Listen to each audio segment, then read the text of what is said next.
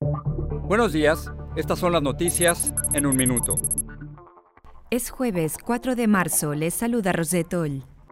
La Cámara de Representantes suspendió sus sesiones del jueves tras recibir información de la Policía del Capitolio de riesgo de una posible irrupción en el Congreso por algunos seguidores de teorías de la conspiración de Quanon. Estos creen falsamente que el 4 de marzo marcará el regreso del expresidente Trump a la Casa Blanca.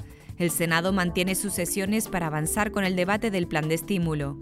Las investigaciones sobre el accidente en California en el que murieron al menos 13 personas en una camioneta apuntan a que el vehículo cruzó la valla fronteriza con México por un agujero en una aparente operación de tráfico humano, indican reportes.